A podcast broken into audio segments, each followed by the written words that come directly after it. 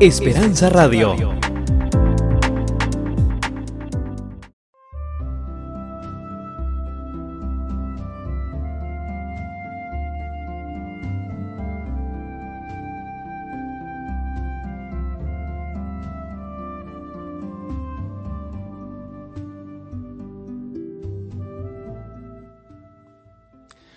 Apreciados amigos, les saludo al pastor y doctor Jorge Eliezer Rico, quien tiene el gusto de extenderles una cordial y sincera bienvenida a este su programa, Conexiones Bíblicas. Estaremos analizando tópicos bíblicos de interés, utilizando la Santa Biblia como nuestro principal libro de texto. Viajaremos por las escrituras haciendo conexiones importantes que podrán ayudarnos a comprender más ampliamente el mensaje de salvación o como el apóstol Juan lo llamara, el Evangelio eterno. En esta ocasión, tengo el placer de compartir con ustedes un tópico que creo que es igual de importante cuando se está estudiando este gran tema del sábado en su relación con la ley y la gracia de Dios. El tema es el sábado y la ley antes del Sinaí. Cuando vamos a la escritura, mi querido amigo, vamos a encontrar que el Señor, después del pecado, no solamente permitió que el hombre saliera del jardín del Edén llevando consigo esta hermosa institución llamada sábado, sino que a la misma vez pudiera transmitírsela a sus seres queridos. Cuando vamos a la escritura, vamos a encontrar entonces momentos y eventos que nos van a indicar claramente que estos principios bíblicos estaban forjados dentro de la vida, la mente de los antediluvianos y aún después del diluvio en estas generaciones, eh, previo al monte Sinaí. Mi querido amigo, vayamos a la escritura veamos cómo en las Sagradas Escrituras se nos presentan ciertos indicadores que nos han de mostrar claramente la vigencia y a la misma vez la observancia de la ley de Dios antes de que llegase a existir sobre la tierra una nación llamada Israel o que quizás pudiese existir un personaje llamado judío.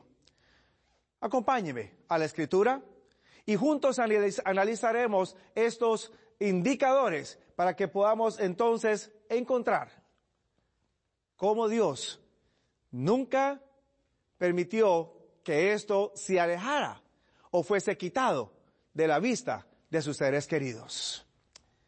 Estos indicadores no solamente nos muestran ejemplos que ocurren antes del diluvio, sino también nos ilustran casos que ocurren después del diluvio que a gran medida nos pueden presentar como la ley de Dios todavía era tenida muy en serio por todos los seguidores de aquella época. Vayamos al primer caso. Acompáñeme. En el libro del Génesis, en el capítulo 2, vamos a encontrar la primera incidencia en donde se menciona uno de los mandamientos de Dios. Este caso se encuentra registrado en el libro del Génesis, en el capítulo 2, versículos 2 y 3, donde se nos dice que el sábado llega a formar parte de la creación de Dios porque es introducida por Dios y es presentada por Dios y, otorgada al ser humano como un don. Ese primer indicador que aparece en la escritura, lo podemos leer claramente allí en Génesis capítulo 2 y los versículos 2 y 3. Dice la escritura en Génesis el capítulo 2. Y acabó Dios en el día séptimo su obra que hizo, y reposó el día séptimo de toda su obra que había Dios hecho. Y bendijo Dios al día séptimo y santificólo, porque en él reposó de toda su obra que había, que había Dios criado y hecho. Acompáñenme a la pizarra entonces y empecemos a anotar estos indicadores. El primero que encontramos es entonces el sábado. Este sábado se presenta en el, en el marco de la creación de Dios. Recordemos, en seis días Dios realizó toda su obra de creación, desde la hechura de la luz hasta la hechura del hombre, y después entonces le introduce el sábado como ese don que Dios desea otorgar al ser humano para que éste sea feliz y pueda entonces entablar y poder también a la misma vez estrechar esa relación con su creador. El segundo indicador que encontramos en las Sagradas Escrituras aparece después de que el hombre sale del jardín del Edén. Este indicador es un claro ejemplo de cómo la ley de Dios ya existía desde el mismo comienzo de la historia de la humanidad. Cuando vamos al libro del Génesis, el capítulo 4, vamos a notar dos incidentes que aparecen registrados allí, donde la ley de Dios está, forma parte de la regulación de la vida del ser humano. El capítulo 4 me narra en primer lugar la historia de dos jóvenes hermanos. Conoce quizás usted la historia, la ha leído en algún momento, de pronto la ha escuchado. Es la historia de Caín y Abel, los dos hijos de Adán y Eva, que les nacen a ellos después de que estos salen del jardín del Edén. Y en esta historia encontramos narrado cómo Caín y Abel comienzan tratando de servir a Dios y de ofrecer algo a Dios el relato bíblico en el Génesis, en el capítulo 4, a partir del versículo 3, me menciona que aconteció que andando el tiempo, Caín trajo del fruto de la tierra una ofrenda a Jehová, Abel trajo también de los primogénitos de sus ovejas y de su grosura, pero hay una distinción aquí. Dios acepta la ofrenda de Abel y rechaza la ofrenda de Caín. Quizás usted en algún momento se estará preguntando, ¿por qué Dios hace esa diferencia? ¿Por qué Dios rechaza al uno y acepta al otro? A la misma vez, pudiera parecer como que dentro de esta distinción Dios está queriendo enseñar algo que posiblemente Caín entendería. No obstante, me dice la palabra de Dios que cuando Dios dialoga con Caín, este, en lugar de entender el razonamiento divino, más bien procede de una manera diferente. Me dice a mí el capítulo 4, versículo 8, justo después de que Dios le había dicho a Caín, si hicieres el bien, todo estará bien, pero si hicieres pecado o si hicieres el mal, he aquí, las puertas están abiertas para el pecado. Caín, en el verso 8 me dice la escritura, que habló a su hermano Abel, y aconteció que estando ellos en el campo, Caín se levantó contra su hermano Abel y lo mató. Ahora, yo me pregunto, mi querido amigo, si no existiera un mandamiento que dijese, no matarás, ¿Pudiera haber sido tan mal el proceder de Caín al haber matado a su hermano Abel? Según la escritura, después de que Caín mata a Abel, Dios interviene y ahora Dios le pregunta a Abel, ¿dónde está, perdón, le pregunta a Caín, ¿dónde está tu hermano Abel? Caín trata de evadir las preguntas de Dios, pero finalmente Dios le ha dicho a él, ¿qué has hecho? la sangre de tu hermano clama a mí desde la tierra. Así que ya desde el comienzo de la historia de la humanidad había un mandamiento que decía, no matarás. Y con ese mandamiento Dios entonces estaba juzgando y condenando la acción que había realizado Caín. Segunda ilustración que vamos a apuntar aquí en la pizarra. Dios no quería que sus hijos mataran. Aquí está el tercer indicador que encontramos en la escritura. Allí mismo en el capítulo 4 del libro del Génesis. En esta ocasión se trata de un descendiente de Caín, Lamec, quien era séptimo por la línea de Adán. Y ahora este Lamec es el primer caso que se nos presenta en la escritura de una persona practicando poligamia. Me dice el capítulo 4, a partir del versículo 19, que este Lamec tomó para sí dos mujeres y se nos brindan los nombres de ella. La una era Ada y la otra era Silla.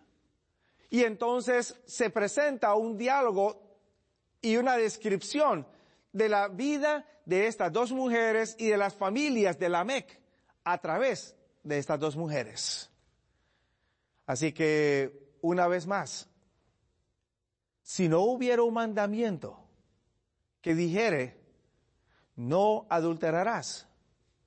Pudiera haber sido tan malo para Lamec haber tomado dos esposas para sí. Y más adelante, inclusive él jura que cualquiera que, ah, trate de atentar contra él, él también responderá matando. Así que una vez más, otro principio de la ley es ilustrado temprano en la historia de la humanidad. Anotémoslo en la pizarra.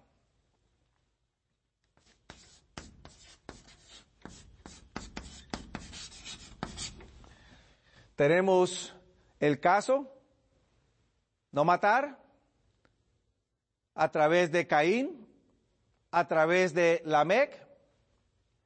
Tenemos ahora el caso de no adulterar a través de Lamec. Pero hay otro ejemplo también de este principio y que nos ilustra claramente que la ley ya existía y era considerada seriamente por los habitantes de aquella época, especialmente por aquellos que conocían y querían adorar apropiadamente a Dios. Este es el caso de José, el hijo de Jacob. Cuando usted va a la escritura, usted se acordará de la historia de José. Un joven que quizás recibió afectos y amor desproporcionado de su padre en relación con lo que, con lo que él, él le brindó a sus otros hijos. Y ahora entonces José es odiado por sus hermanos, es vendido como esclavo por sus hermanos, y tiene que ir entonces a parar a una tierra extraña, a la tierra de Egipto. Es allá en Egipto donde José ahora empieza a trabajar en la casa de un hombre importante dentro de la nación de Egipto. El nombre, Potifar. Lo más interesante de la historia es el destacamiento de José dentro de la administración de los bienes de Potifar. Porque José, a pesar de su juventud y de su condición de esclavo, José pudo manejar y administrar sabiamente las posesiones de su amo hasta el punto que la descripción bíblica me dice a mí que él le entregó todas sus posesiones a manos de José para que él las administrara con excepción de una sola cosa. O mejor diría yo, una sola persona él se reservó a su esposa. Todo lo demás lo coloca en manos de José.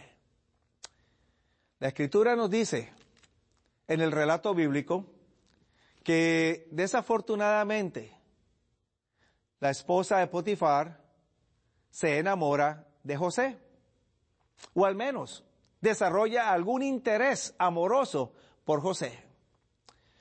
El acosamiento lleva a un momento en el cual entonces José nos dice la palabra del Señor en Génesis capítulo 39, le dice a ella las siguientes palabras.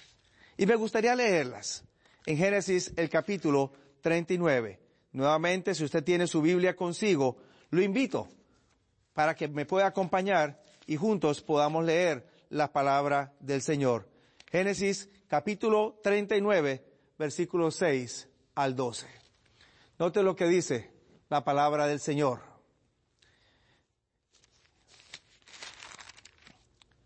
Y dejó todo lo que tenía en mano de José, ni con él sabía de nada más que del pan que comía. Y era José de hermoso semblante y bella presencia. Aconteció después de esto que la mujer de su señor puso sus ojos en José y dijo, duerme conmigo. Y él no quiso. Y dijo a la mujer de su señor, y estas son las palabras de José, he aquí que mi señor no sabe conmigo lo que hay en casa y ha puesto en mi mano todo lo que tiene. No hay otro mayor que me ha no hay otro mayor que yo en esta casa y ninguna cosa me ha reservado sino a ti por cuanto tú eres su mujer. ¿Cómo pues haría yo este grande mal y pecaría contra Dios? Estimado amigo, es interesante la respuesta de José en este momento. Porque quizás en ese, él pudo en ese momento aprovechar la oportunidad tener un, un tiempo de disfrute, pero en lugar de hacer eso, su temor a Dios lo llevó al punto de colocar a Dios en primer lugar. Así viniesen las consecuencias que pudiesen llegar. José prefirió ser después llevado a una cárcel, ser sometido y ser olvidado en esa cárcel antes que violar un principio que Dios había grabado ya en el corazón del ser humano después del pecado. No adulterarás. Otro indicador que nos muestra cómo la ley de Dios ya existía antes de que el Sinaí fuese la experiencia para el pueblo de Israel. Otro indicador que encontramos en las escrituras ah, acontece después del diluvio y en este caso es la experiencia que tienen Noé con sus hijos.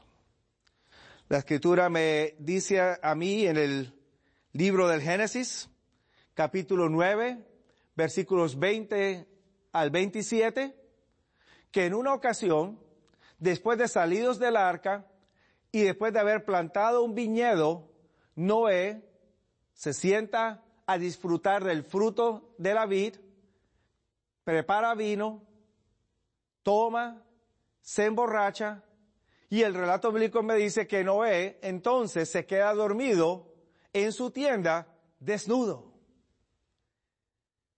Quizás en ese momento él no estaba pensando en otras repercusiones.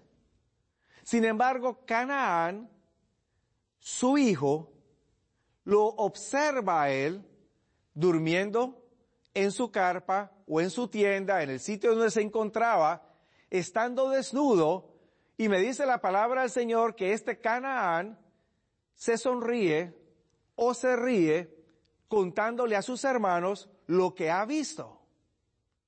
Los hermanos toman una túnica o toman una sábana, caminando de espaldas, van y cubren la desnudez de su padre. Cuando su padre se despierta y se entera de lo que ha acaecido, de cómo Canaán lo vio desnudo y se rió, noten ustedes la reacción de Noé hacia la actitud y el accionar de su hijo Canaán. Capítulo 9 del libro del Génesis. Leamos a partir del versículo 20 en adelante. Capítulo 9, versículos 20 en adelante. Dice la escritura que Noé labra la tierra, planta una viña, etcétera, etcétera. Y ahora entonces me dice a mí el verso 25 las palabras que expresa Noé hacia su hijo Canaán. Leamos, acompáñeme con la palabra del Señor. Y dijo, maldito sea Canaán, siervo de siervos, será a sus hermanos. Dijo más, bendito Jehová, el Dios de Sem, y séale Canaán por siervo. Engrandezca Dios a Jafé y habita en las tiendas de Sem, y séale Canaán por siervo. Mi querido amigo, me pregunto y comparto la inquietud con usted. ¿Por qué Noé se enoja cuando se entera que su hijo, Canaán, lo ha visto desnudo y se ríe? Hasta el punto que lo maldice y lo coloca como siervo de sus dos hermanos. Al referirse a sus dos hermanos, a Sem y a Jafé, quienes también lo habían visto a él desnudo, pero que ellos prefirieron entonces cubrir la desnudez de su padre, a ellos en lugar de maldecirlos, los bendice. ¿Por qué? ¿Se ha llegado a preguntar usted? ¿Por qué Dios en ese momento permite que quede narrada la historia de Noé maldiciendo a uno de sus hijos, a Canaán, y bendiciendo a los otros dos? ¿Por qué fue tan malo el comportamiento o la conducta de Canaán que ameritó la maldición de su padre? Cuando usted va a analizar los principios de la ley de Dios, usted se va a encontrar que hay un mandamiento que tiene que ver o que más bien regula la relación entre el hijo y el padre. Efectivamente, usted lo ha dicho, es el quinto mandamiento de la ley de Dios, el cual invita al ser humano a honrar a su padre y a su madre. Así que Canaán, al ver a su padre desnudo y reírse, Canaán viola ese principio, deshonra a su padre y por eso entonces recibe la maldición en ese momento. Otro indicador que nos muestra cómo los principios de la ley de Dios ya eran conocidos mucho antes de que existiera un israelita o un judío. Anotémoslo en la pizarra. Así que tenemos entonces el de honrar a padre y madre. Perfecto. Ahora, mi querido amigo, sigamos, porque de pronto vamos a encontrar algunos otros indicadores que nos van a presentar a nosotros más ampliamente cómo la ley era considerada y observada en aquella época. Cuando vamos una vez más a la escritura, vamos a encontrar otro ejemplo en ella, y en este caso vamos a leer en, en la historia de Abraham, y en la historia de Abraham encontramos dos ejemplos de un hombre que llegó a ser llamado amigo de Dios, llegó a ser considerado por muchos como el padre de la fe, pero que en su vida real, como ser humano, también mostró los efectos del pecado en su actuar. En dos ocasiones, Abraham mintió. Y la repercusión de esa mentira eran bastante grandes. Si usted va al libro del Génesis, el capítulo 12, a partir de los versículos 11 en adelante, usted va a encontrar la historia de un Abraham que es llamado por Dios de la tierra de su parentela para venir a una tierra que él le mostraría, donde Dios lo bendeciría, haría su nombre grande y a la misma vez le daría a él la tierra por posesión. Este hombre que recibe las promesas de Dios, recibe un pacto divino en el capítulo 12 de los versículos 11 en adelante, encontramos cómo él necesita desplazarse de la tierra donde Dios lo había llevado a una nueva tierra por causa del hambre. Y entonces, llegando a ese nuevo territorio, le pide a su esposa, a Sara, que por favor diga que es hermana de él y de esta manera le preserve la vida. Sara decide aceptar y decide entonces negar su parentesco de esposa y presentarse como hermana solamente. Cuando usted lee la historia, se va a encontrar que no solamente Abraham miente, sino que a la misma vez sirve de mal testimonio a todos los lugareños de este sitio, debido a que ahora él queda como un representante de Dios que miente. Si Dios no interviene en sueños, el rey se hubiera tomado a Sara como esposa y entonces el pacto que Dios había hecho con ambos hubiera quedado afectado. Esa fue la primera ocasión. Cuando usted va a la segunda vez, aparece registrado ahí en el libro de Génesis, capítulo 20, versículos 1 al 12. Una vez más Abraham pareciera como que no hubiera aprendido la lección con Faraón, rey de Egipto, sino que ahora va a Gerar y entonces en este otro sitio le vuelve a pedir a su esposa una vez más que repita la misma historia, reitere la misma mentira de presentarse como hermana, no como esposa. Y si Dios no interviene una vez más, el rey hubiera tomado a Sara como mujer y el pacto que Dios había hecho hubiera quedado afectado. Estimado amigo, si no hubiera un mandamiento que dijera, no levantarás falso testimonio, ni mentirás, no hubiera sido malo lo que hubiera hecho Abraham. Quizás el último ejemplo que le menciono es el caso de Jacob, allí en Génesis, capítulo 35, cuando le pide a sus esposas que se despojen de sus dioses para poder presentarse y adorar a Dios. Sí, mi estimado amigo, si la ley no existiera antes del Sinaí, no hubiera habido pecado para todas estas personas. Dios desea que este principio le dé felicidad y estabilidad en su vida.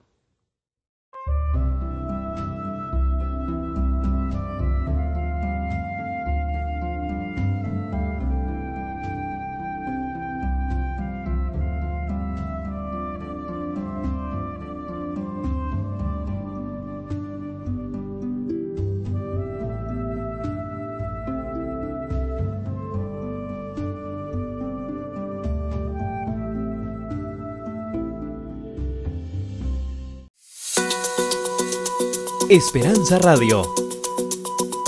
www.esperanzaradiolv.com